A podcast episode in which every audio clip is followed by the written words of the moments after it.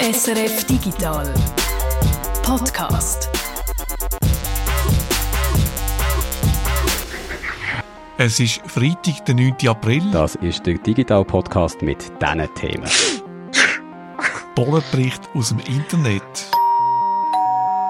Nachbarschaftshilfe aus dem Internet. Tippen auf dem Handy.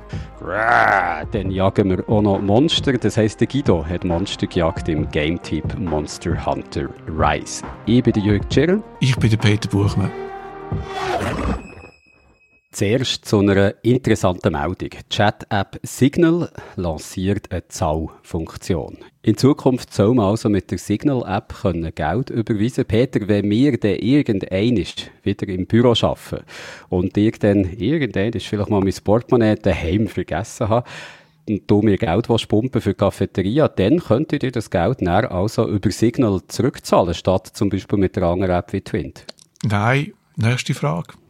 Gut, dann frage ich dich, wieso nicht, Peter? Es gibt ganz einen Haufen Gründe. Erstens kann man mit Signal im Moment nur zu England Geld überweisen. Zweitens funktioniert das im Moment nur mit einem iOS-Gerät. Und drittens funktioniert das nur mit der Kryptowährung Mobile Coin. Die Währung Mobile Coin kann man im Moment nur bei einer Börse kaufen. Und äh, viertens schwankt der Kurs von dieser Währung enorm. Also schicken wir das Geld lieber einfach wieder über Twint. Es denke mir auch, ja, das sind ziemlich äh, viele Einschränkungen, die man da hat bei Signal. Die grösste finde ich fast Mobile Coin. Was ist das für eine Währung? Mobile Coin ist eine Währung, wo man seit 2017 äh, dran schafft. Der Kopf hinter der Währung ist der Moxie Marlin Spike. Das ist der gleiche äh, Gründer von Signal oder der, der das Signal-Protokoll entwickelt hat. Er ist äh, seit 2017 technischer Berater bei MobileCoin und wird für das zahlt. Wahrscheinlich ist er dort der CTO. Es gibt so verschiedene Quellen. Technisch ist MobileCoin inspiriert, wenn man es anständig sagt, oder eine Kopie von der Kryptowährung Stellar. Das hat verschiedene Vorteile. Die Überweisungen sind komplett anonym, sie sind schnell und beim Mobile Coin können wir sein Passwort wieder zurückholen, wenn man das Telefon verloren hat, sagen die Verantwortlichen. Also nicht so wie beim Bitcoin, wo man zwar nicht weiss, wem ein Konto gehört, aber die Buchhaltung dafür offen ist. Also man kann reinsehen, wer wem was überwiesen hat. Also bei Bitcoin ist das so, bei Mobilecoin ist der Schutz von der Privatsphäre gewährleistet, sagt der Maximalin Spike.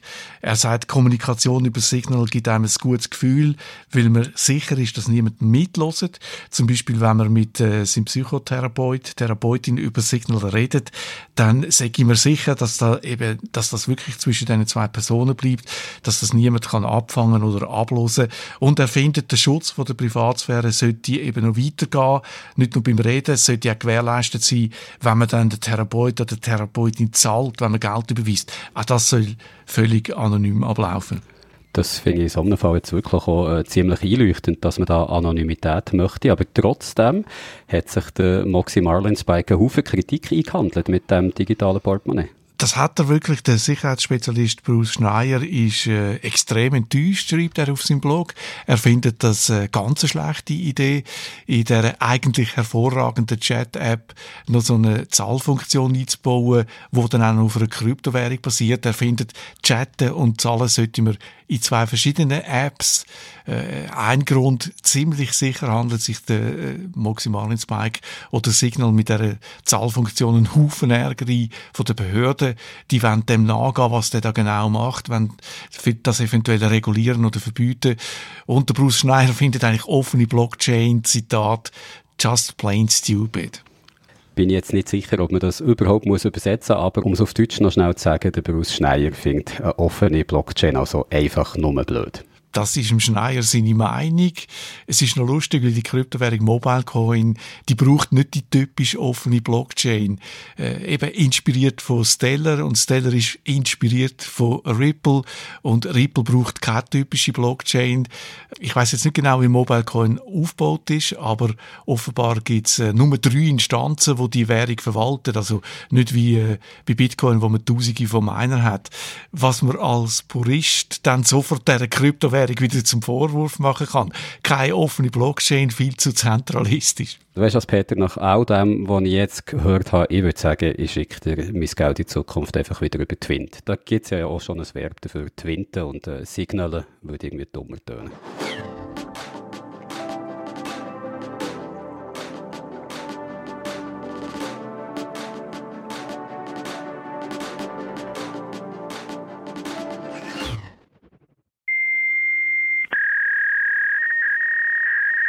Weiß nicht, ob all das Geräusch noch kennt.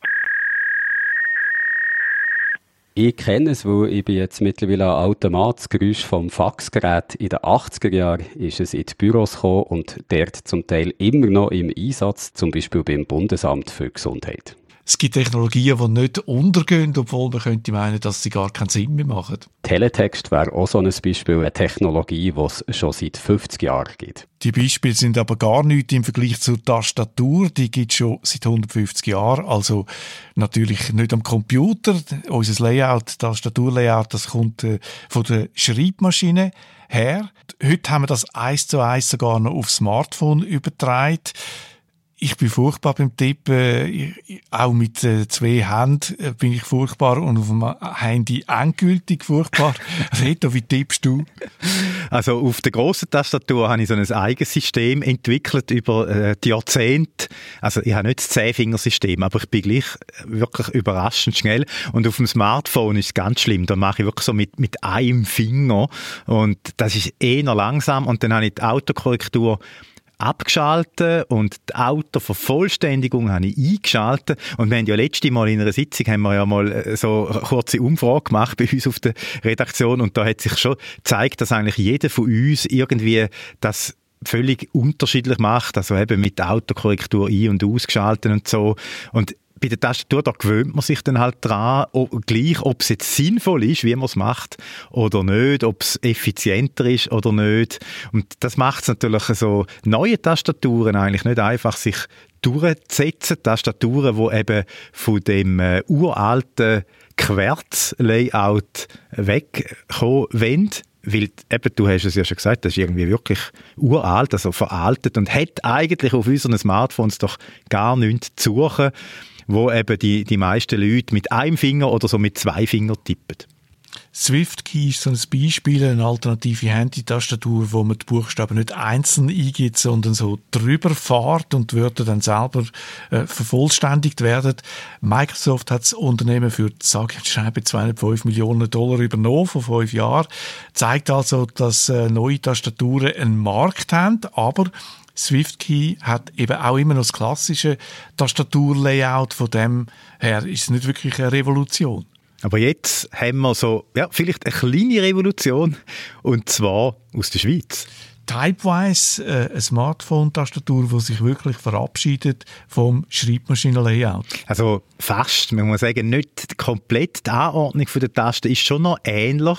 Also wenn wir zum Beispiel die, die oberste Reihe anschauen, dann ist es Vezio, also äh, Q und P, die beiden Buchstaben, die ganz links und ganz rechts sind, sind eben nicht mehr in der obersten Reihe, sondern in der zweiten Reihe. Und es hat nicht nur drei Reihen mit Buchstaben, wie bei der klassischen Tastatur, sondern es hat äh, uh, fünf Reihen. Und dann sind die Tasten grösser und sie sind so Hexagons, also Sechseck. Und durch da kann man es dann besser mit den beiden Daumen treffen und es gäbe weniger Fehler, sagen wenigstens äh, die Entwickler. Und Fehler ist ja da, wo man eben viel macht auf den Smartphones, auf den kleinen Tastaturen. Getippt mit großen Händen auf kleine Tastaturen, ja, kann man sagen. Genau. Also, ja, muss dazu vielleicht noch sagen, die, das Layout von der Schreibmaschine, Tastatur, das äh, hat ja einen Grund. Man hat es mhm. so gemacht, dass sich die mechanischen Tasten möglichst nicht verheddern oder verkeilen. Dass man schaut, dass nicht äh, zwei Buchstaben, die häufig vorkommen, gerade nebeneinander liegen. Weil ja bei der Ur-Ur-Urschreibmaschine sind Tasten so die Hebel gewesen, oder? Also nicht irgendwie Typenräder oder so, sondern ja. wo sich können verhaken. Habe ich als, als Kind immer gerne auf dem Schreibmaschine von meinem Vater gemacht. Alle Tasten miteinander und dann hat sich alles verhakt vorne. Hat er sicher Freude gehabt. Hat er wahnsinnig Freude gehabt. Typeweise will es auf jeden Fall besser machen, sicher mal mit größeren Feldern, diesen Hexagons. Ob das tatsächlich verhebt und etwas bringt, das sagen wir euch gerade. Redo, du probierst die Tastatur seit ein paar Tagen aus. Mhm. Reden wir zuerst aber über die, die die Tastatur machen. Zwei Schweizer, die Janis Bernecker und der David Eberle, die haben äh, mitten in der Pandemie ein Start-up gegründet. Mutig.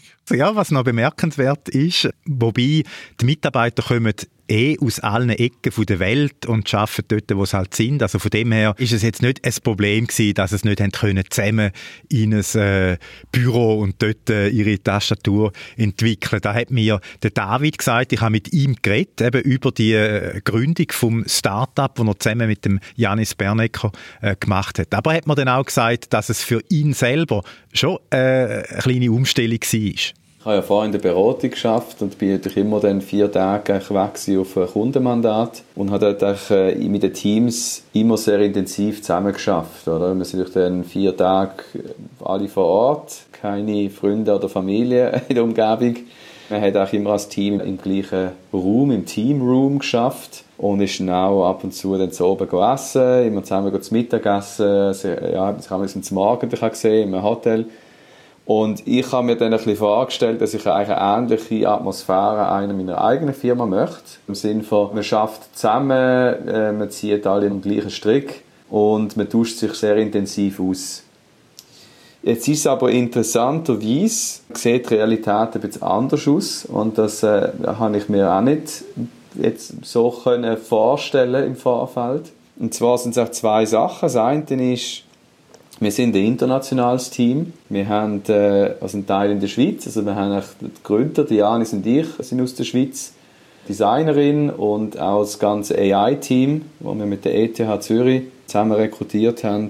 Wir haben die App-Entwicklung in Belgrad, in Serbien. Und wir haben zwei Growth äh, Managers, also unsere äh, Growth-Chef und auch einer der Mitarbeiter sitzt in Moskau und dann haben wir noch eine Teilzeit-Studentin, ähm, ähm, sie ist in Deutschland, auch aus dem Marketing-Team. Und dann noch jemand, wo, wo wir auf Stundenbasis für das ganze Testing haben. Sie kommt aus den Philippinen. Jetzt haben wir schon durch das bedingt kein Teamroom. ähm, also wir haben einen in Schlieren im Startup Space, aber das ist doch nur für einen Teil vom Team. Und jetzt ist es so, dass ich mit dem Teil vom Team, wo in Zürich ist, auch gar nicht so viel zu tun habe selber. Das macht eher die Janis. Er verbringt viel Zeit mit den AI-Leuten und mit der Designerin und für, für, sie ist das echt cool, dass sie da Raum haben.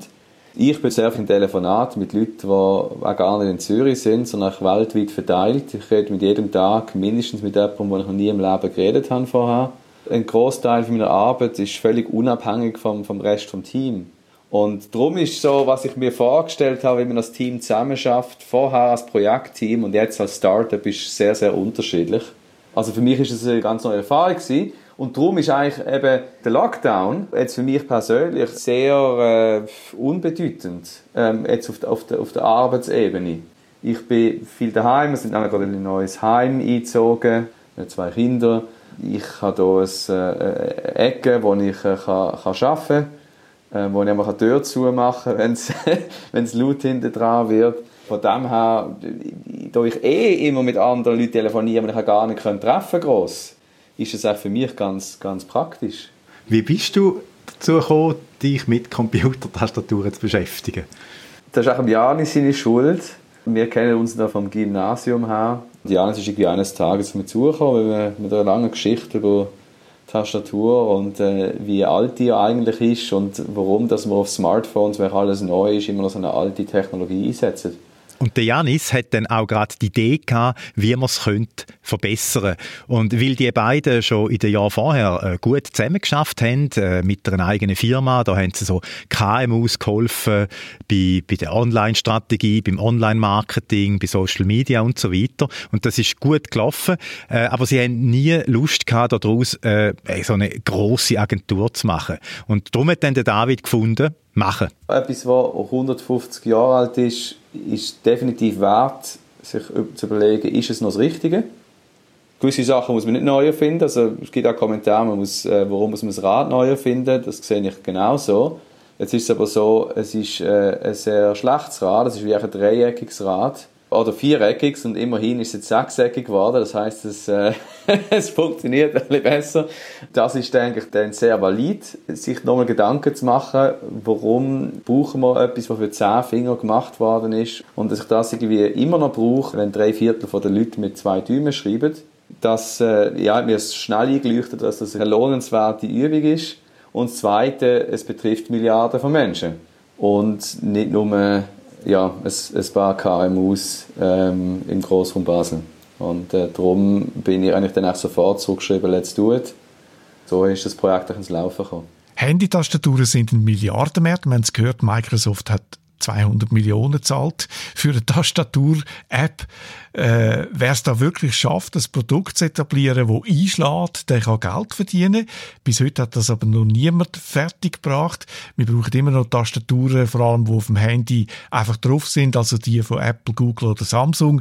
Wie werden die beiden Schweizer jetzt das schaffen? Das Design haben Sie ja schon mal angesprochen. Ja, das Design, also mit dem haben Sie eigentlich angefangen. Äh, damit soll es eben weniger Fehler geben, weil die Abstände zwischen den Tastenzentren maximal ausgenützt äh, sind, sagt der David. Und dann setzen sie, äh, wie auch natürlich noch andere Tastaturen auf Intelligenz hinten dran. Darum haben wir auch noch die Zusammenarbeit mit der ETH Zürich gestartet, um gemeinsam eine sogenannte Text Prediction Technologie zu entwickeln wo eigentlich die Gedanken vom Menschen, vom, vom Menschen kann entschlüsseln und versteht, was hast du jetzt genau schreiben. Und wir nutzen verschiedene Datenpunkte, was eigentlich über das Touchscreen-Interface nachher generiert. Die Datenpunkte helfen uns dann eigentlich zu verstehen, was hast du sagen oder? Wo genau hast du die Taste berührt, in welchem Zeitabstand ist das passiert, was ist vorher geschrieben, was ist der Kontext, wo du gerade drin bist, um es dir einfach möglichst einfach zu machen. Die Technologie ist zum Patent angemeldet in den USA. Äh, wir erzielen bessere Resultate auf den Benchmarks wie jetzt Google oder Microsoft, weil so die führenden Technologiehersteller sind in diesem Bereich. Was wir genau anders machen, das sieht man dann, wenn ein Patent mal öffentlich gemacht wird. Ähm, äh, bis dann ist das noch unser Trade Secret. Viele Algorithmen, die dahinter laufen, neuronales Netzwerk, das äh, durch Machine Learning ähm, trainiert worden ist und dann auch das Lernen vom Nutzer und auch, dass man am, Nutzer die Möglichkeit geben, eine falsche Korrektur mit einem Rückgängig-Button wieder rückgängig zu machen und das hat so die Tastatur lernt, oder? Es ist ja nichts Nerviges, das passiert auch im Schweizerdeutsch, dass ein Wort sehr ähnlich ist wie ein hochdeutsches Wort und dann korrigiert es das und du willst es nicht und dann löscht es und schreibst es nochmal und dann korrigiert es nochmal und du hast gar keine Möglichkeit, darauf Einfluss zu nehmen. Und dort haben wir eigentlich auch mit der Kombination zwischen Intelligenz und User Interface eine Möglichkeit geschaffen, wie kann die Intelligenz noch besser lernen vom, vom Nutzer, auch durch die Zwei-Weg-Feedback. Klingt alles super, aber wir sind Gewohnheitstiere. Ich sehe das bei mir. Ich habe auch schon äh, alternative Tastaturen ausprobiert, aber bin dann am Schluss immer wieder zurück zu diesen eingebauten, weil es mit denen einfach am schnellsten geht. Also ich habe vor ein paar Jahren die, die Swipe-Tastatur mhm. gebraucht und ich habe jetzt das Gefühl gehabt, die ist eigentlich schlechter geworden. Das ist, äh, geht mir genau auch so. Swipe habe ich auch mal versucht und irgendwie, es ist einfach schwierig, äh, zum den dran zu bleiben. Also die Umgewöhnung, das ist die grösste Herausforderung, äh, auch für den David und sein Team. Also die Umgewöhnung der Menschen, das ist eigentlich grösser, ein grösseres Problem als die technischen Hürden, die es meistern müssen. Die Umgewöhnung ist natürlich eines der grössten Hürden, die wir haben. Wir haben jetzt äh, über, über 800'000 Downloads ähm, in, de, in diesen 15 Monaten ähm, können verzeichnen. Etwa ein Drittel ähm, von den Leuten, und das sind sehr gute Werte, sind bei der Tastatur geblieben. Äh, es braucht etwa eine Woche, um mit dem, mit dem Hexagon nicht zu Schlag zu kommen. Und wir sehen auch so zwei Probleme. Also das eine ist, es gibt oft Leute, die, die nicht bereit sind, etwas Neues zu lernen. Und dort haben wir gesagt, hey, wir bieten einfach beide Varianten an. Ich kann also innerhalb von dieser Tastatur wechseln vom äh, Hexagon-Layout zum klassischen Layout und wieder zurück. Das ist eigentlich äh, eine gute Sache. Und ich habe jetzt natürlich in den letzten Tagen das neue Layout ausprobieren, das Hexagon-Layout. Und da muss ich sagen, das macht nur Sinn, wenn man wirklich mit zwei Finger, also eigentlich den beiden Daumen, schreibt. Und da hat mir natürlich am Anfang Mühe gemacht, weil ich mit einem Finger geschrieben habe. Wenn man dann aber äh, mit zwei Fingern schreibt, ist es wirklich nicht schlecht. Also man trifft das sehr gut. Ich habe es eigentlich auch recht schnell im Griff gehabt. Und ähm, also das ist so mein, mein Gefühl, das ich habe, oder? Und äh, dass es schneller ist. Die Korrektur und die Prediction, die Voraussagen, das kann ich nicht beurteilen da habe ich das Gefühl, das ist etwa gleich wie bei den anderen Tastaturen, die ich kenne. Wenn ich eigentlich das Coolste finde jetzt an dieser Tastatur ist, Gesten, also zum Beispiel löschen, ein Wort löschen, da machst, für das brauchst du nicht extra die Löschtaste, die Delete-Taste, sondern du hast einfach nach links wischen, über die ganze Tastatur. Und das ist wirklich, also da gewöhnt man sich sehr schnell dran, weil es ist eigentlich wirklich total beknackt, dass man die klassischen Tastaturen braucht, und die dann auch noch die Delete-Taste haben. Dabei, dabei hat man einen Touchscreen, wo man eben wirklich so Gesten könnte nutzen Also da finde ich wirklich sehr äh, clever. Ich weiß nicht, ob es noch andere Tastatur-Apps gibt, die das auch haben, aber ich habe das auf jeden Fall noch nie äh, gesehen und ich finde das sehr cool. Da, da, da gewöhnst du dich sofort dran. Und wenn ich jetzt nämlich umschalte wieder auf ein klassisches Design, wo man dann wieder auf, auf die Normaltastatur, wo man die Delete-Taste drücken, dann dann muss ich immer, dann merke ich das zuerst gar nicht. Da gewöhnt man sich wirklich an. Es wäre aber gleich blöd, wie wenn man noch wird, äh, virtuelles oder digitales Tippex mitgeben ja, genau. Das, das wäre noch so die Steigerung. Ja. Und was dann auch noch vielversprechend tönt, wenn ich allerdings äh, jetzt noch nicht kann beurteilen ob denn das wirklich verhebt. Äh, sie arbeiten daran, dass es eine Dialektunterstützung soll geben äh, Das soll dann in einem Update kommen. Und dann wird auch Schweizerdeutsch als eigene Sprache kennt. Ähm, und lernt aber natürlich entsprechend vom Nutzer, wenn durch jeder, jeder Schweizer ein bisschen anders schreibt oder zum Teil deutlich anders schreibt, ähm, ist, ist das eigentlich dann, äh, dann die Idee, dass man wie, dass wie ein separates Wörterbuch, ein Sprachwörterbuch aufbaut, was ausschließlich vom, vom Nutzer lernt. Und das ist etwas, was natürlich keine andere Tastatur kann. Ja. Also sie lernen vielleicht, der Apple lernt dann irgendwann mal gewisse Wörter, aber das ist einfach dann vermischt mit dem Hochdeutsch und mit dem Englisch. Ähm, aber das ist auch dann die Kunst, wenn ich auf Mundart schreibe, dann will ich natürlich eine Korrektur haben, wo meine Wörter auf Mundartwörter korrigiert. Ich kann mir dort vertippen, oder? Und dann soll es ja äh, dann das so schreiben, wie ich normalerweise im Dialekt schreibe. Ähm, aber wenn ich wieder Hochdeutsch schreibe, dann will ich ja, dass es mir auf Hochdeutsch äh, die Wörter anwendet. Also sie muss wie selber merken, jetzt ist er beim Dialekt. Genau. Und das ist auch, was wir machen. Das ist, ja auch Spracherkennung, was das kann ja Apple auch nicht.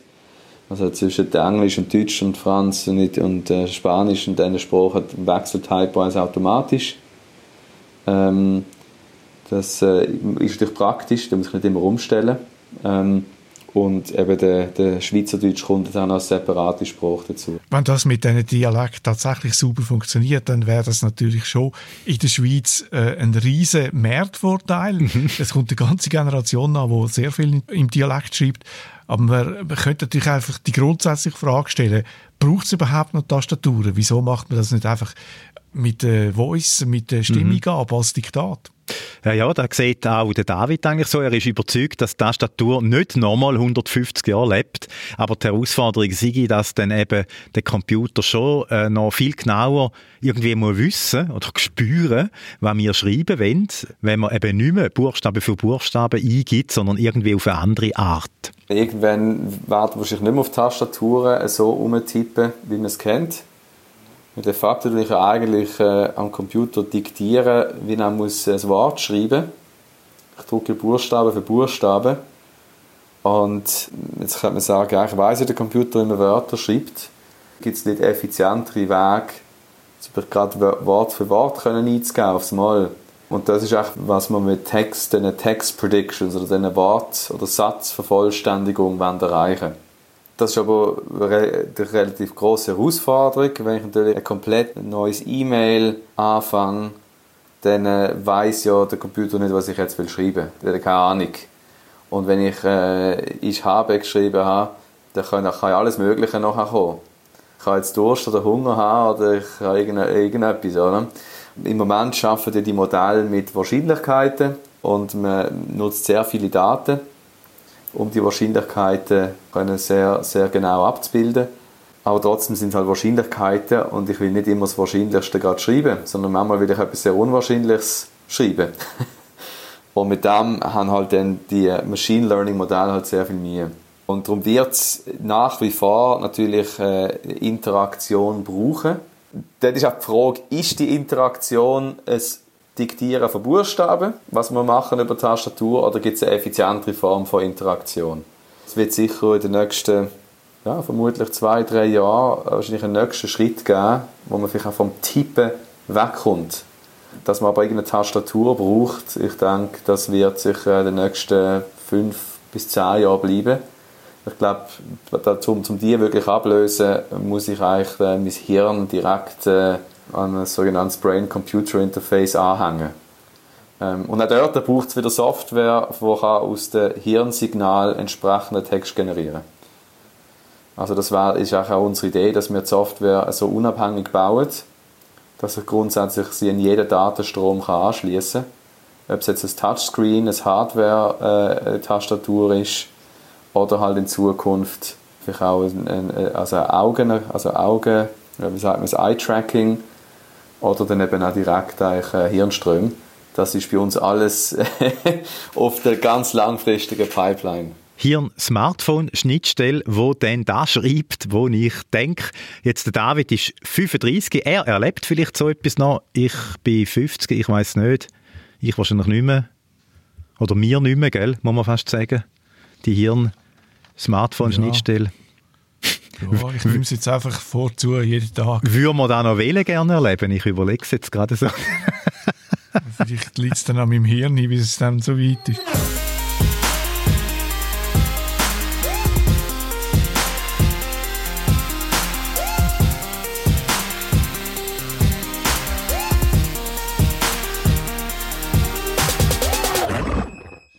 Wenn ihr allergisch sind auf Pollen, dann kennt ihr das. Oder das. Oder das. Oder so.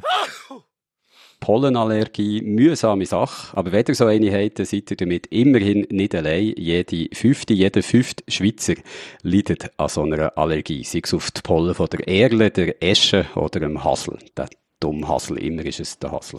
Zu diesen Symptomen gehört nicht nur das Nüssen, auch die Augen können brennen, Schnaufen fällt schwer, im Gaumen oder bei den Ohren, in den Ohren beißt Ja, sogar auf der Haut kann man es spüren. Wie gesagt, mühsame Sache möchte man am liebsten nicht haben. Darum gibt es auch die Pollenwarnung im Internet oder in einer App. Eine Warnung, die ihm anzeigt, wo gerade wie viele Pollen am Umfliegen sind, zu welcher Tageszeit die Belastung am höchsten ist. Nur die Webseiten und Apps haben das Problem. Die Pollenwerte, die sich darauf beziehen, die sind nicht aktuell, sondern eine Woche alt oder noch älter. Die Pollenwerte vom jeweiligen Tag sind also höchstens eine Schätzung, eine Prognose, ebenso wie die Wetterprognose ja auch nie 100% genau sind oder können voraussagen, wie das Wetter genau wird. Aber, und jetzt kommen wir zum eigentlichen Thema. Mit dem ist gleich Schluss. Seit dem Frühling ist nämlich die Pollenmessung auch in Echtzeit möglich. Dank einem System aus der Schweiz, dem Swisssense Poleno, das die Pollenwerte von allein messen, auswerten und weiterleiten Jürg, du hast mit Leuten von Meteo Schweiz reden. Meteo Schweiz ist für die Pollenmessung in der Schweiz zuständig. Und mit einem der Macher von Swisssense Poleno aber bevor wir dazu kommen, wie das neue System genau funktioniert, erzähl doch schnell, wie es bis jetzt ist gelaufen, beziehungsweise wie es im Moment immer noch läuft mit der Bullenmessung. Da läuft es eigentlich immer noch so wie in den 1960er Jahren. Also seit gut 60 Jahren misst man Pollenwert auf die gleiche Art. Vor 60 Jahren haben Ärzte, Ärztinnen in Schweizer Spitälern angefangen, Pollenfallen auf die Spitaldächer zu stellen und die Pollen, die sie dort gefangen nachher unter einem Mikroskop zu bestimmen und zu zählen. Die Daten haben sie gebraucht, um Patientinnen und Patienten mit Allergien können zu behandeln. Die Pollenfallen von denen, die sind mehr oder weniger immer noch heute im Einsatz an 14 Orten in der Schweiz, sind die aufgestellt, werden heute einfach nicht mehr von den Ärztinnen und Ärzten betrieben, sondern eben von Meteo Schweiz. Aber das Prinzip ist das gleiche geblieben, so eine Pollenfalle, die saugt Luft ein und mit dem natürlich auch Pollen und andere Partikel, die in der Luft sind. Und im Inneren von diesen Fallen ist eine Trommel, die sich dreht mit einem Klebstreifen drauf und auf dem Klebstreifen bleiben die Pollen dann dran kleben. Die Trommel mit dem Klebstreifen, die wird jede Woche ausgewechselt, per Post zur Meteo Schweiz geschickt und dort sind immer noch Expertinnen und Experten im Labor, die die Pollen dann unter dem Mikroskop zählen. Also alles wirklich noch sehr analog, da ist eigentlich fast nichts Digitales dabei. Das kann man sagen, eine Woche lang dreht die Trommel, dann muss sie auf die Post und bis alles ausgewertet und publiziert ist, vergeht schon ein bisschen Zeit, also von Echtzeit kann man da nicht mehr reden. Nein, drei bis neun Tage ist die Verzögerung äh, von diesen Daten, also vor Messung bis dann, wenn sie können publiziert werden, je nachdem, ob es um einen Wert vom Anfang oder Ende von der Woche geht, wo sich die Trommel da hat dreht. Und eben darum können die Werte, die wir in den Pollen-Apps zum Beispiel für einen jeweiligen Tag sehen, eben nur Schätzungen sein, ausgehend von diesen Daten, die schon ein paar Tage alt sind. Und äh, wie bei den Wettervorhersagen läuft es eigentlich gleich, wie dass die Prognosen gemacht werden. Das sind Expertinnen Experten, die äh, mit ihrer Erfahrung Ihrem Wissen können sagen, wie sich äh, der Pollenstand etwa wird entwickeln. Und dann gibt es natürlich auch noch mathematische, numerische Modelle, die die Ausbreitung von der Pollen in der Schweiz können beschreiben Und wie bei der Wettervorhersage kann natürlich eine Prognose daneben liegen. Wieso hat man das gute 60-jährige System nicht schon längst modernisiert? Wieso misst man die Pollenbelastung nicht schon längst in Echtzeit? Man möchte das System schon lange modernisieren, aber bis jetzt ist die Technologie einfach noch nicht so weit gewesen. Das hat mit der Benoit Cousi gesagt, der sich bei Meteo Schweiz mit der Pollenmessung beschäftigt. Aber, sagt der Benoit Cousi, in den letzten Jahren, da hat die Technologie jetzt eben Fortschritt gemacht. Ich habe mit Kollegen geredet, sie träumen davon seit dem Jahr 2000.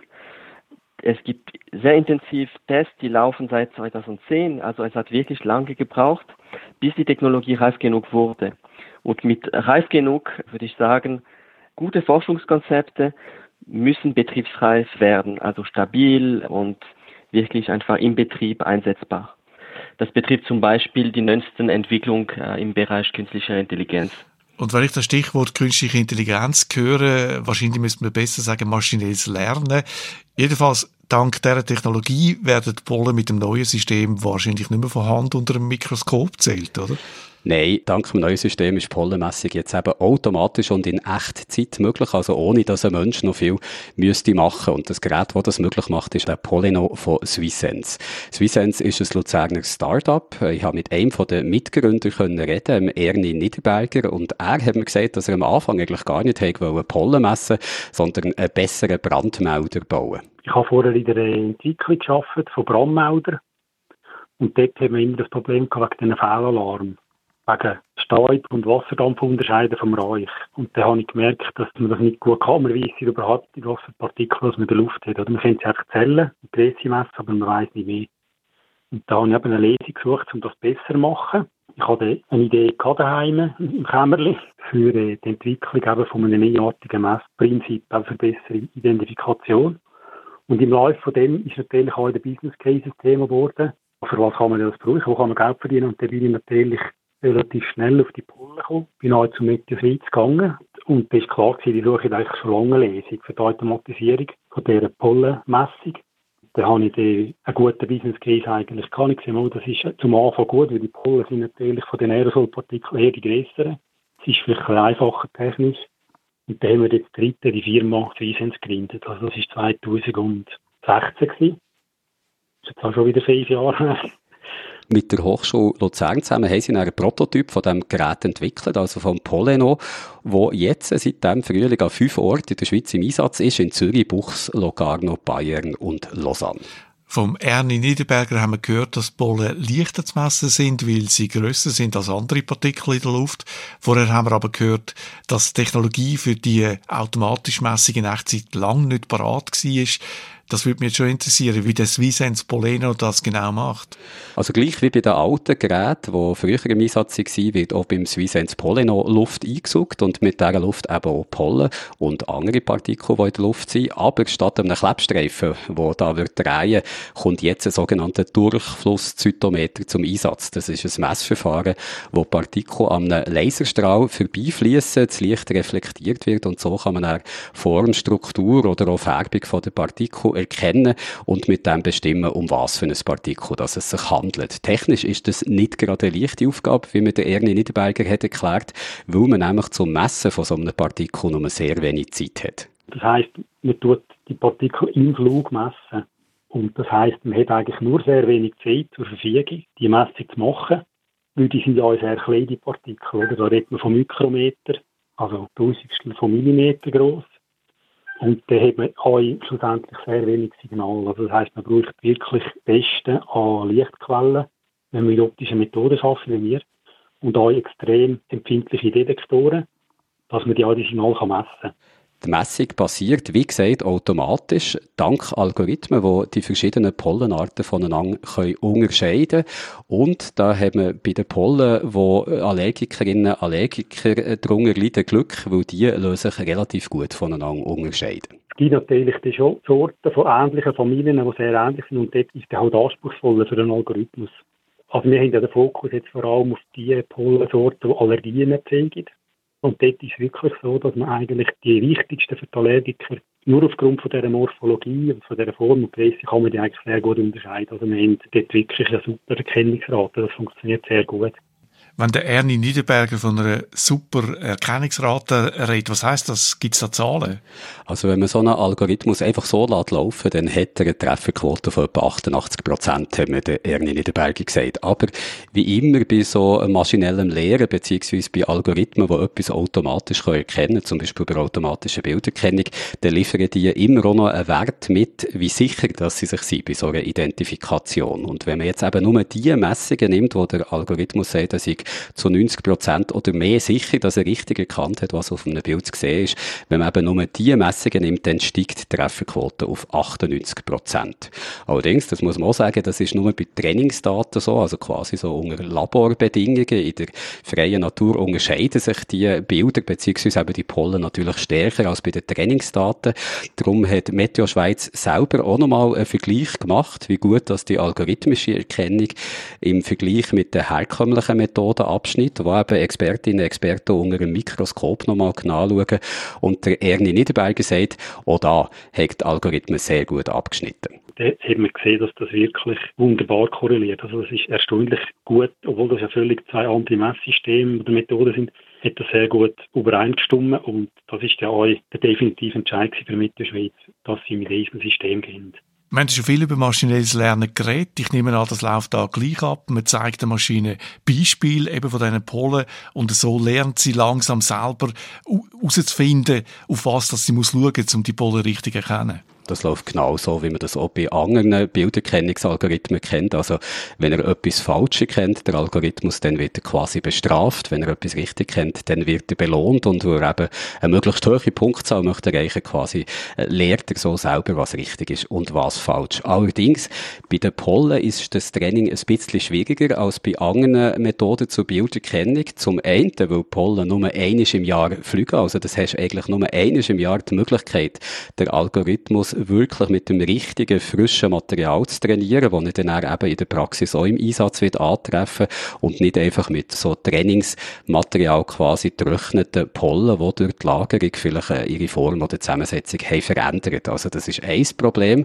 Und das anderes haben wir mit dem auch schon angesprochen, Pollen sind biologisches Material und äh, biologisches Material, das hat in der Natur keine einheitliche Form. Also manchmal fliegen da frische Pollen durch die Luft, manchmal sind sie schon älter und haben in der Trocknung irgendwie eine andere Form, eine andere Zusammensetzung. Das heisst, man muss den Algorithmus mit vielen unterschiedlichen Formen von der gleichen Art von Pollen können trainieren. Und weil die Messung eben in Echtzeit muss passieren, hat man nochmal ein Problem, weil es nämlich nur sehr wenig Pollenmaterial braucht, um eine allergische Reaktion auszulösen, sagt mir der Ernie Niederberger. Die Pollen, da gibt es im Verhältnis zu den anderen Aerosolpartikeln eigentlich relativ wenig in der Luft. Also wenn ich mir vorstelle, wir haben einen Kubikmeter Luft Habe in gewissen Sorten der Länge 10 Pollen in dem Volumen und dann haben so Leute, die allergisch sind, ein Problem. Und dieses System muss ja immer die nützliche Frist kennen, eine Aussage machen, wie viele Pollen sind da in der Luft und darum muss man dort dann auch genug Luft pro Zeiteinheit können untersuchen und das ist auch eine rechte Herausforderung gewesen. Wie kann man das System genug schnell machen, dass man sagen kann, es ist Echtzeit. Das ist ein riesiger Knacknuss aber das haben wir auch geschafft. Und wir haben jetzt einen Konzentrator eingebaut, der das ermöglicht. Also sie brauchen für das einen Konzentrator, den sie selber entwickelt haben und für den Rest im Gerät innen kommen Technologien zum Einsatz, eben wie die Holographie zur Messung der Partikel. Die gibt's alle schon länger, aber beim Polino sind die das erste Mal so kombiniert, dass sie eben für Pollenmessung zum Einsatz kommen können. Du hast ja gesagt, in der Luft gibt es noch andere Partikel. Könnte man das Gerät nicht auch noch zum Messen von anderen Partikeln brauchen? Also vom Namen her würde man eigentlich äh, denken, nein, wenn er Poleno heisst. Ja genau, das habe ich den Ernie Niederberger auch gefragt, weil der Name Swissens Poleno einfach nahelegt, dass der nur Pollen misst. Aber der Ernie Niederberger hat gemeint, nein, das Gerät können wir auch für andere Zwecke brauchen, weil das System eigentlich alle Partikel kann messen kann, die in der Luft so rumfliegen. Es liefert sehr viele verschiedene physikalische Eigenschaften von jedem einzelnen Partikel und darum geht es noch weit als über Pollen aus. Und konkret, wo wir jetzt gerade das Projekt am Laufen haben, ist für die Identifikation von Sporen, also von Pilz. Das ist relevant auch für allergische Personen, aber auch dort wird es interessant für die Landwirtschaft entscheidend, weil gewisse Sporen, die befallen die, die Beine oder die Pflanzen und nachher gibt es dort eine Krankheiten. Und dann muss man Pestizideinsatz machen und wenn man natürlich das besser kann bestimmen kann, kann man das auch gezielter machen. Gibt es schon konkrete Pläne oder tut man das wirklich schon in der Praxis brauchen, dass man die Messung? Das hat mir der Benoit Cousi von Meteo Schweiz gesagt, dass das so ist. Seit letzter Woche haben sie bei Meteo Schweiz eine EPFL-Doktorandin, die sich darum kümmert, solche andere Messungen auch möglich zu machen. Und man muss eben wieder das Messsystem schulen, man muss die Algorithmen trainieren und uns eben, also unser Fokus wird Bildsporen und einige Luftschadstoffe. Kommen wir nochmal zurück zu der Pollenmessung. Wir haben gehört, das ist jetzt heute möglich. Äh, an fünf Orten sind die Geräte schon im Einsatz. Heißt das, dass wir jetzt die Echtzeitenwert haben für äh, Allergiker, Allergikerinnen? Auf der Webseite von Meteo Schweiz, da kannst du heute schon die Echtzeitdaten sehen. In Pollen-Apps werden sie aber erst ab nächstem Jahr angezeigt. Also heute sind, wie gesagt, fünf SwissSense Polino im Einsatz. Das ist jetzt zuerst mal so ein Test, um zu schauen, wie das so funktioniert. Bis im nächsten Jahr soll es dann 18 sättige neue Geräte sein, die dann die ganze Schweiz können abdecken. Und bis im Jahr 2023 sollen die das alte Messnetzwerk ganz können ablösen Die Schweiz, äh, das noch eine Klammerbemerkung, ist übrigens im Vergleich mit anderen Ländern gar nicht etwa hinten was die Pollenmessung angeht. Im Gegenteil, Meteo Schweiz ist sogar einer der Treiber in Europa, hat mir der Benoit Cousin verraten. Also die Meteo Schweiz äh, hat mit diesem Pilotprojekt eine Neuheit äh, lanciert und äh, Meteo Schweiz hat die Federführung in ein europäises Programm. Organisationen aus 24 äh, Ländern nehmen an diesem Projekt teil. Und ein automatisiertes Messnetz mit Echtzeiterkennung, wie es jetzt auch in der Schweiz am Entstehen ist, das gäbe es noch in keinem Land von Europa. Und äh, so viel ich weiss, auf der ganzen Welt nicht. Und bei Swisssense hofft man natürlich, dass sie den Polino in Zukunft auch in anderen Ländern können zum Einsatz bringen weil der Markt in der Schweiz, der zu klein, um nur mit dem können überleben. Und zum Schluss noch etwas, wo der Benoit Cousi von Meteo Schweiz wichtig findet, wo man sollte erwähnen, dass die Pollendaten in Echtzeit eben nicht nur für eine jeweilige Tag nützlich sein, dass sie nicht nur dort können präzisere Daten liefern, sondern dass dank diesen Daten auch bessere Voraussagen in Zukunft möglich sind, was für Allergikerinnen und Allergiker den schönen Effekt hat, dass sie ihre Allergiemedikamente dann besser, also genauer dosiert können einsetzen können. Es reicht nicht nur einfach zu messen. Es ist wirklich wichtig, an die Wertschöpfung der Messung zu investieren, dass man auch die Prognose besser macht. Nicht nur die Situation jetzt, sondern auch die Situation morgen sodass die Allergikerinnen und Allergiker Medikamente gezielter einnehmen können. Das heißt, somit können sie einfach äh, Nebenwirkungen minimieren oder vermeiden und äh, es werden auch einfach Kosten gespart. Es geht nicht darum, mehr Medikamente zuzunehmen unbedingt, aber vielleicht eher gezielter Und zum Schluss von unserem Gespräch haben wir der Benoit Cousi noch eine kleine Anekdote erzählt, wie sie dank dem neuen System eben haben können sehen, wie die bisherigen Voraussagen, die entweder durch die Einschätzung von Expertinnen und Experten sind, zustande kommen, oder durch die numerischen, mathematischen Modelle, wie sie dank der Messung in Echtzeit jetzt schon haben können zeigen, dass die alten Methoden eben nicht immer so genau sind. Es gab eine Pressemitteilung vor einigen Tagen und die fand einfach ein bisschen per Zufall genau am Tag, wo die Birke geblüht hat. Und wir hatten einfach eine Expertenprognose. Also unsere Experten haben gesagt, das kommt erst am Mittwoch. Die numerische Prognose, also der Computer hat gesagt, das kommt schon am Samstag oder am Sonntag. Und dann haben wir es gesehen, dass am Montag, am Ende vom Tag und vor allem am Dienstag, dass es wirklich äh, losgegangen ist. Und das war sehr schön zu sehen, also live, durch die Messung, wie die Birke angefangen hat.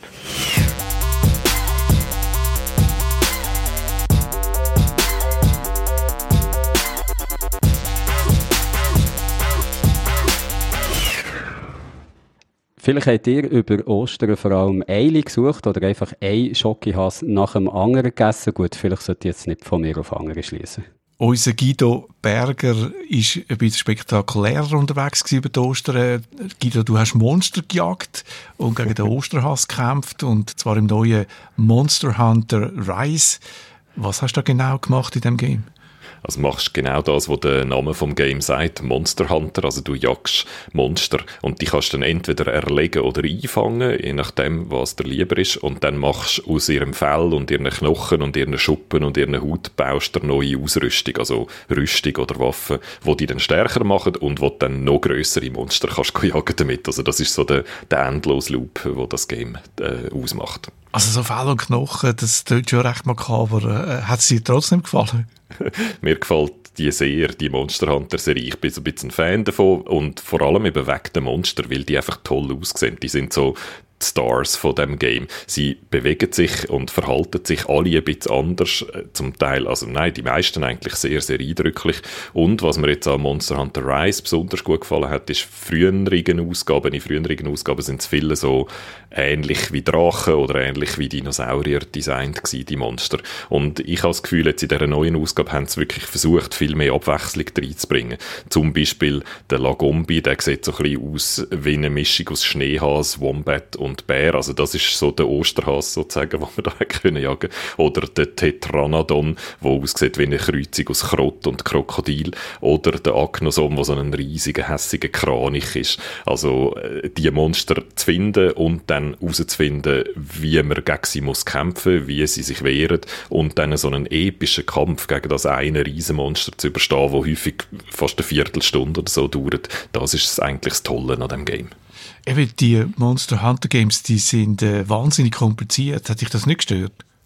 Ähm, Nein, aber es ist so, es kann man nicht schön reden. Besonders am Anfang ist jetzt auch wieder Monster Hunter Rise total kompliziert, weil es eigentlich dir einfach ein Tutorial nach dem anderen an den Kopf rührt, wo es dir Dutzende von Systemen erklärt, wo ganz viel musst lesen und dir das gar nicht alles kannst merken. Und am Anfang hast du wirklich das Gefühl, das ist alles sehr kompliziert und auch unelegant, wie es dir versucht, das beizubringen. Also es ist eine hohe Hürde, die man da überspringen muss. Aber ich würde eben darauf bestehen, es lohnt sich, die, die Hürde zu überwinden, weil vieles, was du am Anfang denkst, ah, das ist jetzt viel zu kompliziert und auch zu umständlich und so, findest du dann eben später raus, ah, nein, nein, nein, das macht alles Sinn, das greift ineinander rein und ist eigentlich auch praktisch, wenn man es mal verstanden hat. Also das Game ist eigentlich fast so ein bisschen wie eine Software, die du musst kennenlernen zuerst, die du musst lernen, aber wenn du das dann mal gemacht hast, dann belohnt dein Game eigentlich auch mit sehr viel Tiefe, was es hat und einfach vor allem der lässigen Monster. Monster Hunter Rise ist für die Nintendo Switch, ist freigegeben ab 12 und wie der Guido gegen die Riesenhasen kämpft, das könnt ihr schauen im Let's Play auf unserem YouTube-Kanal SRF Digital. Unsere Let's Play gibt es immer am Montagabend um 8 Uhr live zum Schauen und nachher zum Nachschauen auf unserem YouTube-Kanal. Äh, was ist für den nächsten Montagplan, Guido?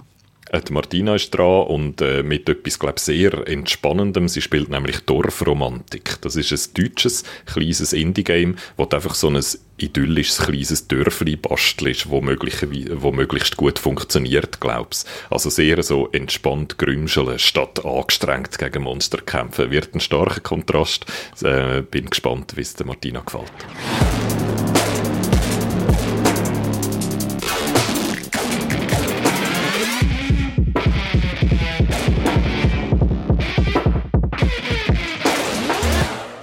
Wir haben über eine Schweizer App geredet, wo äh, das Tastaturenproblem lösen auf dem Handy. Jetzt, äh, Reto, hast du noch eine zweite Schweizer App angeschaut? Ich war sehr patriotisch unterwegs ja, in den letzten Tagen. Crosciety heisst die App und es geht so um Nachbarschaftshilfe. Das Vorbild ist Nextdoor, das, die App ist aus den USA, wie, wie so vieles. Also so Vernetzung von Einwohnern von einer Stadt oder von einer Gemeinde, von einem äh, Quartier. Und ja, ein Schweizer Gemeindewesen ist ja schon etwas sehr Spezielles. Ich denke, da wäre jetzt vielleicht für die Amerikaner äh, nicht so äh, optimal. Also ich finde, da braucht es schon wirklich eine Schweizer Lösung. Und darum eben Crossity ist seit fünf Jahren am Start. Da kannst du dich anmelden mit deinem Namen und dann gibst du die Postleitzahl von deiner Gemeinde.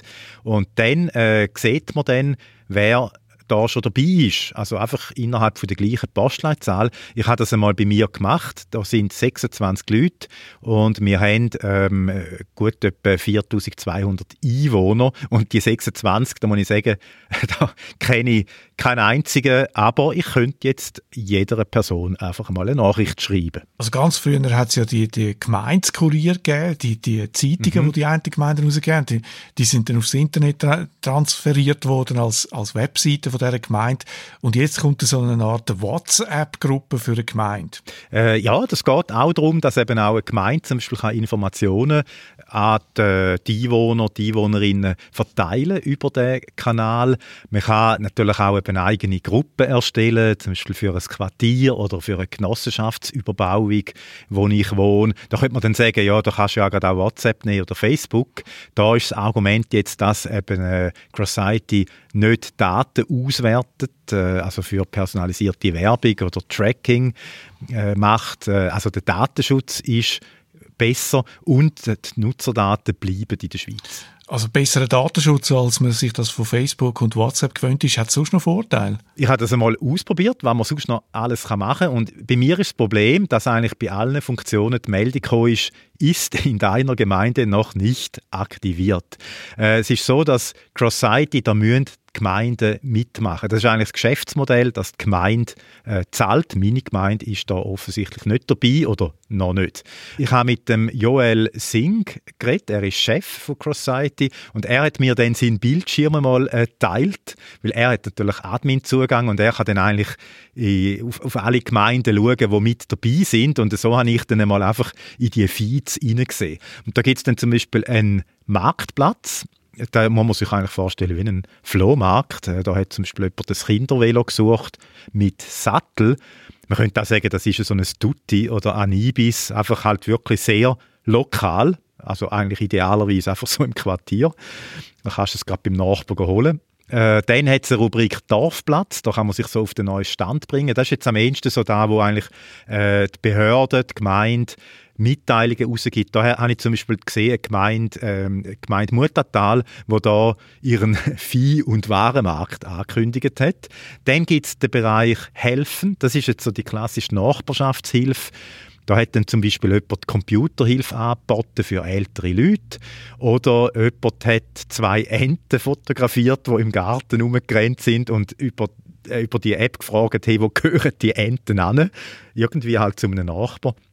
Und wenn wir dann auch noch machen, also die Gemeinden, die dabei sind, äh, Umfragen, und da hat, als ich das angeschaut habe, hat ein Gemeindepräsident von einer Gemeinde hat gerade so eine Umfrage gemacht, ob es nächstes Jahr soll ein Dorffest geben weil dann das Dorf ähm, Jubiläum feiert.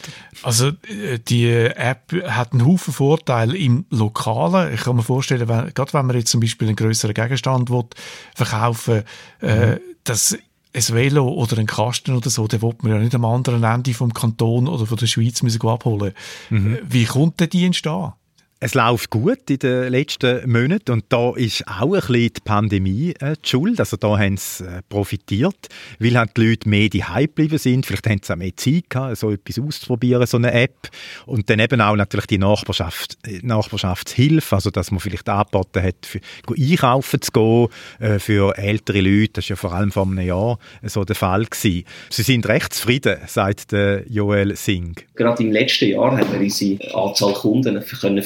Das ist äh, genial gewesen. Wir haben mittlerweile in der Schweiz über 70 Gemeinden und in Deutschland über 22. Wir gehen davon aus, dass wir bald die 100er Marke noch werden knacken. Also 70 Gemeinden sind dabei bei Cross-Society, wobei, man muss natürlich sehen, wir haben fast 2200 Gemeinden in der Schweiz, also von dem her, die Arbeit geht dann, glaube nicht so schnell aus. Also meinst du, das wird sich irgendwann mal durchsetzen, also dass die meisten Gemeinden den Dienst brauchen?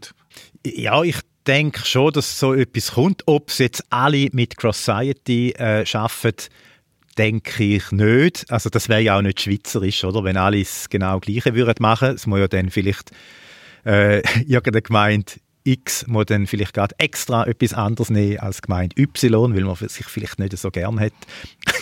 so der, der Kantönli-Geist auf Gemeindeebene.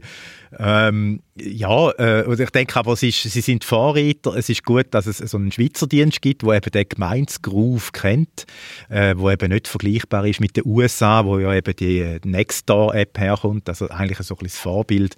Von dem her sind sie sicher gut positioniert, auch das Geschäftsmodell passt sicher in die Schweiz, dass man eben nicht Geld verdienen, verdienen will mit Daten und Werbung, sondern einen sauberen Datenschutz verspricht und das Geld kommt dann von der Gemeinde. Und das ist natürlich, ja, da weiß man schon, wenn man mal in, in einer Gemeinde drin ist, dann ist das dann recht stabil, denn die, die, rühren einem dann nicht gerade das nächste Jahr wieder raus. Also dann hat dann, äh, wenn man das schafft, hat man dann auch wirklich einen regelmäßigen Umsatz. Was spielt der Netzwerkeffekt für eine Rolle? Also wenn eben eine Gemeinde ja. angefangen hat, dass es einen gewissen Druck gibt auf die anderen Gemeinden zu mitmachen oder dass es attraktiver wird für die anderen zu mitmachen? ist sicher groß, denke ich. Also, äh, dass, ja, dass wenn halt irgendwelche Gemeindepräsidenten sich treffen und die einen sagen, schau mal da auf meinem Handy kann ich jetzt da gerade jetzt irgendeine Umfrage starten, oder? Und dann meine, meine Bewohnerinnen und Bewohner könnten das antworten. Ja, wenn das jemand sieht und vielleicht denkt, ja, und das wäre noch etwas. Also ich denke, der, der ist schon nicht äh, zu unterschätzen was halt vielleicht so ein bisschen ist, es ist ja auch so die Idee, dass die Bevölkerung miteinander ins Gespräch kommt. Und ich habe ähm, äh, vor ein paar Tagen mit einem, äh, einem Bekannten äh, geredet, wo, wo die App schon länger äh, braucht, in einer Solothurner äh, Gemeinde. Also er macht da schon länger mit, auch in einem Verein publiziert er auch über den Kanal. Und er sagt jetzt schon, also bis heute sei jetzt das nicht passiert. Also dass, dass quasi wirklich die Bevölkerung so ein bisschen sich austauscht es sei mehr halt so ein reiner Mitteilungskanal, vor allem von der Gemeinde. Da ist dann halt die Frage, ob es denn da kann sein oder Das wäre ja eben schon die Idee, dass es auch so dass den Nachbarschaftsaustausch gibt und nicht einfach einen weiteren Informationskanal neben dem gedruckten Amtsblättli und der, der Gemeindewebseite also da ist vielleicht, da sind sie wahrscheinlich schon auch am Beobachten, wie das läuft, vielleicht, dass man da auch das ein bisschen wie kann, äh, steuern Und ja, es ist natürlich dann auch, wenn es jetzt wirklich dann massiv wachsen müssen sie dann natürlich auch schauen, dass wirklich äh, ihre Technologie läuft, also dass dann nicht plötzlich eben Datenlecks auftauchen, wie bei Facebook oder so, weil dann ist dann der Ruf schnell ramponiert, das muss dann auch stabil laufen. Ich denke, das ist schon noch eine Herausforderung, wenn dann immer mehr Gemeinden dabei sind. Und natürlich gibt es auch noch Konkurrenz, nebenan, DE zum Beispiel, das ist aus Deutschland, die könnten vielleicht auch noch Lust bekommen auf äh, die Schweiz. Wobei Cross-Society selber ja auch in Deutschland schon ähm, etwa 20 Gemeinden hat, also die expandieren auf Deutschland. Und dann muss man noch sehen, dann gibt es natürlich noch die Firmen, die schon seit vielen Jahren zusammenarbeiten mit den Gemeinden, so, die die Webseiten gemacht haben. Da gibt es ja auch so Firmen, die spezialisiert sind auf so Gemeinswebseiten da könnte mir schon noch vorstellen, dass da die eine oder andere Firma, ähm, wenn sie wenn noch nicht auf die Idee gekommen sind, dann noch auf die Idee kommt, vielleicht so Nachbarschafts äh, Kommunikationsfunktionen anzubieten und quasi selber auch noch einzubauen auf die Webseiten und in eine App.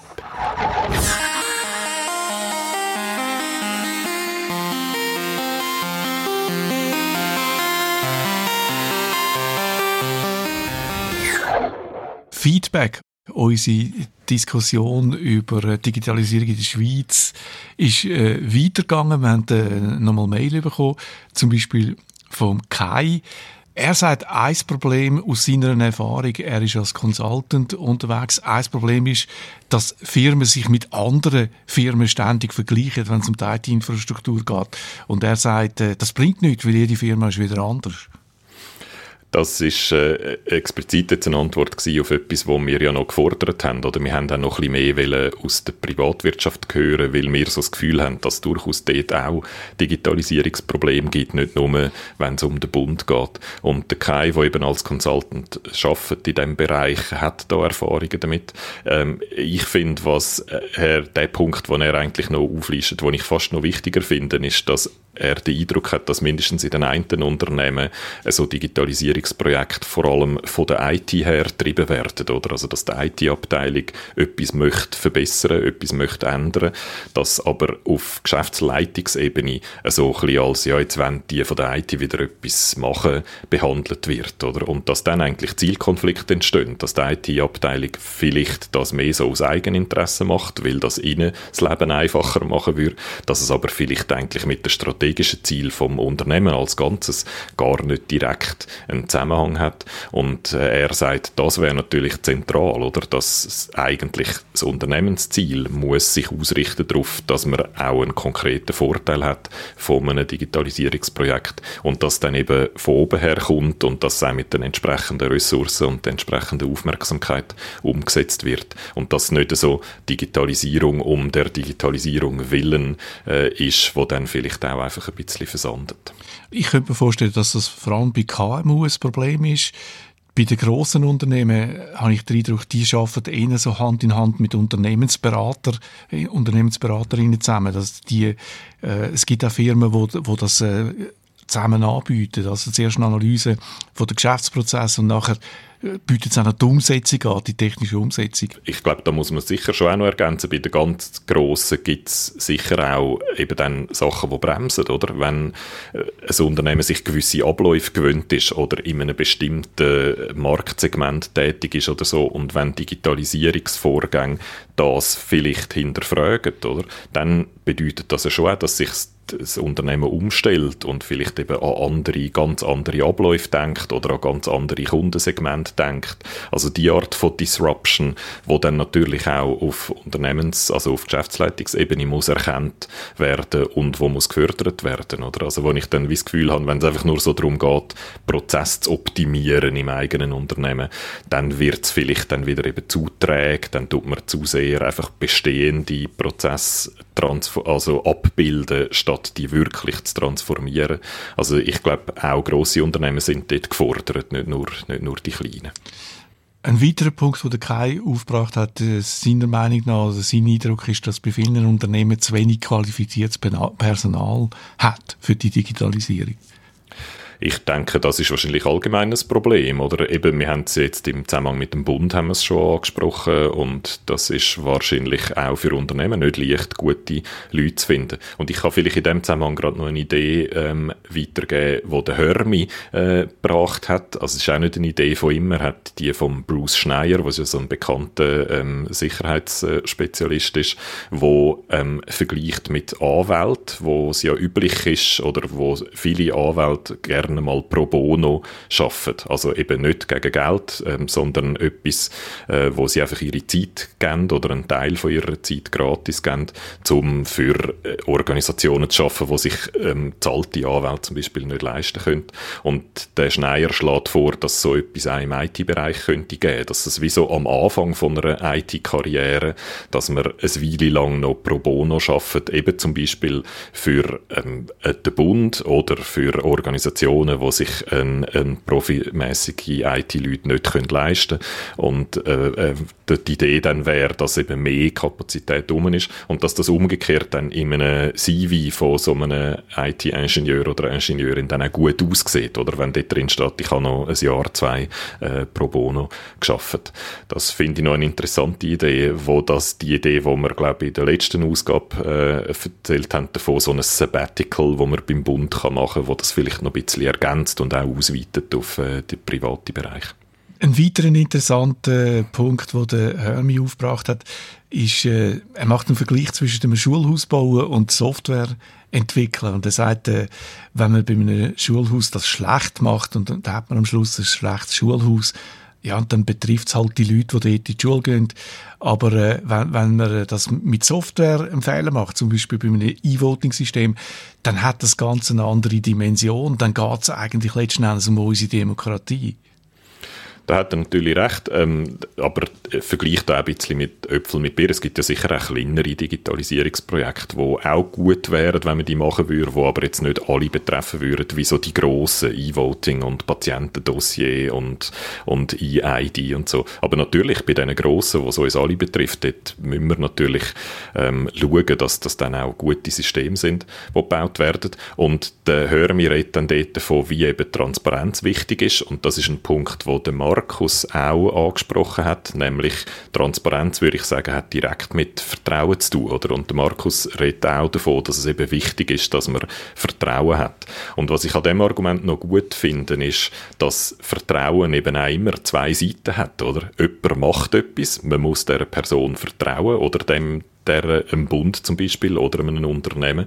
Aber es ist auch auf der anderen Seite, oder? Auch die Bevölkerung muss dann parat sein, einem Bund zu vertrauen. Ähm, und das ist zum Beispiel bei etwas wie E-Voting sehr, sehr anspruchsvoll, weil es wahnsinnig schwierig ist nachzuvollziehen, ob denn das System, das jetzt da vorgeschlagen wird, wirklich auch gut ist, oder? Das ist häufig etwas, was dann nur noch Spezialistinnen und Spezialisten verstehen, ob das jetzt wirklich gut ist oder nicht. Und beim E-Voting haben wir eigentlich das Neg Negativbeispiel erlebt, oder? Wo ein System gebaut worden ist, wo man sozusagen ums Vertrauen von der abstimmenden Bevölkerung geworben hat und wo dann die Experten gekommen sind und gefunden haben, hey, das ist im Fall gar nicht gut und nicht wirklich vertrauenswürdig. Ähm, ich finde, da muss man aber auch das Gegenbeispiel oder die, die Corona-Tracing-App erwähnen. Das macht auch der Hörmi, wenn ich es richtig im Kopf habe. Er nimmt das, glaube ich, auch als ein Positivbeispiel. Dort ist es gegangen, oder? Dort hat man ein System gebaut. Man hat das sehr transparent gebaut. Man hat sehr mit äh, vielen Leuten zusammengearbeitet, auch international, und hat dann ein System angebracht, wo, wo verhebt, oder, wo gut ist. Und Dort ist dann aber immer noch eine Frage von den Leuten, ob sie dann bereit sind, dem System Vertrauen zu schenken, oder? Also, es ist dann, auch wenn man es wirklich sehr transparent und sehr gut macht, ist dann immer noch schwierig, wirklich das Vertrauen von genug Leuten zu gewinnen, oder? Und ich glaube, bei der Corona-App hat man das ein bisschen gesehen, oder? Da haben ja weniger Leute haben die installiert, als man, glaube ursprünglich gehofft hat. Ähm, was wahrscheinlich einerseits mit Vertrauen, andererseits vielleicht auch mit, man weiß nicht so recht, recht, ob es jetzt wirklich etwas nützt, zu tun hat. Das ist noch schwierig, um das jetzt einfach nur dem Vertrauen zuzuschreiben. Aber äh, ich finde es noch ein wichtiger Punkt, weil es eben zeigt, dass nicht immer alles nur die Schuld vom Bund oder vom Unternehmen ist, sondern dass auch die Leute selber, die Bevölkerung vom Land selber, muss bereit sein, so einen Digitalisierungssprung zu machen. Für, für jemanden, der nicht aus der Informatik kommt, ist es natürlich nicht ganz einfach zu verstehen, wie die Corona-App äh, funktioniert und warum dass die sicher ist, so sicher wie sie kann sein. Und äh, die gleichen Leute hören dann ständig von Hackerangriffen von Facebook, mhm. wo Daten gestohlen werden im grossen Stil. Ja, natürlich verlieren die nachher das Vertrauen in, in grundsätzlich in, in so einer App. Absolut, da sind wir auch wieder gefordert, oder? Wir haben uns dort, also du spezifisch, oder? Hast du das Maulfussel geredet mit der Tracing-App und immer wieder erklärt und erklärt und erklärt, wie die funktioniert. Das muss man halt machen, oder? Man muss erklären, wie sie funktioniert, in der Hoffnung, dass die Leute dann verstehen, wie sie funktioniert und dann können selber entscheiden, ob das vertrauenswürdig ist oder nicht. Also es ist ein komplizierter Prozess, glaube ich, kann man sagen, oder? Und wenn man jetzt einfach zurücklehnt und sagt, echt, der Bund macht es irgendwie nicht richtig, dann habe ich das Gefühl, dann haben wir es noch nicht gelöst, das Problem, sondern es betrifft irgendwie viel mehr Leute, als man vielleicht denken würde.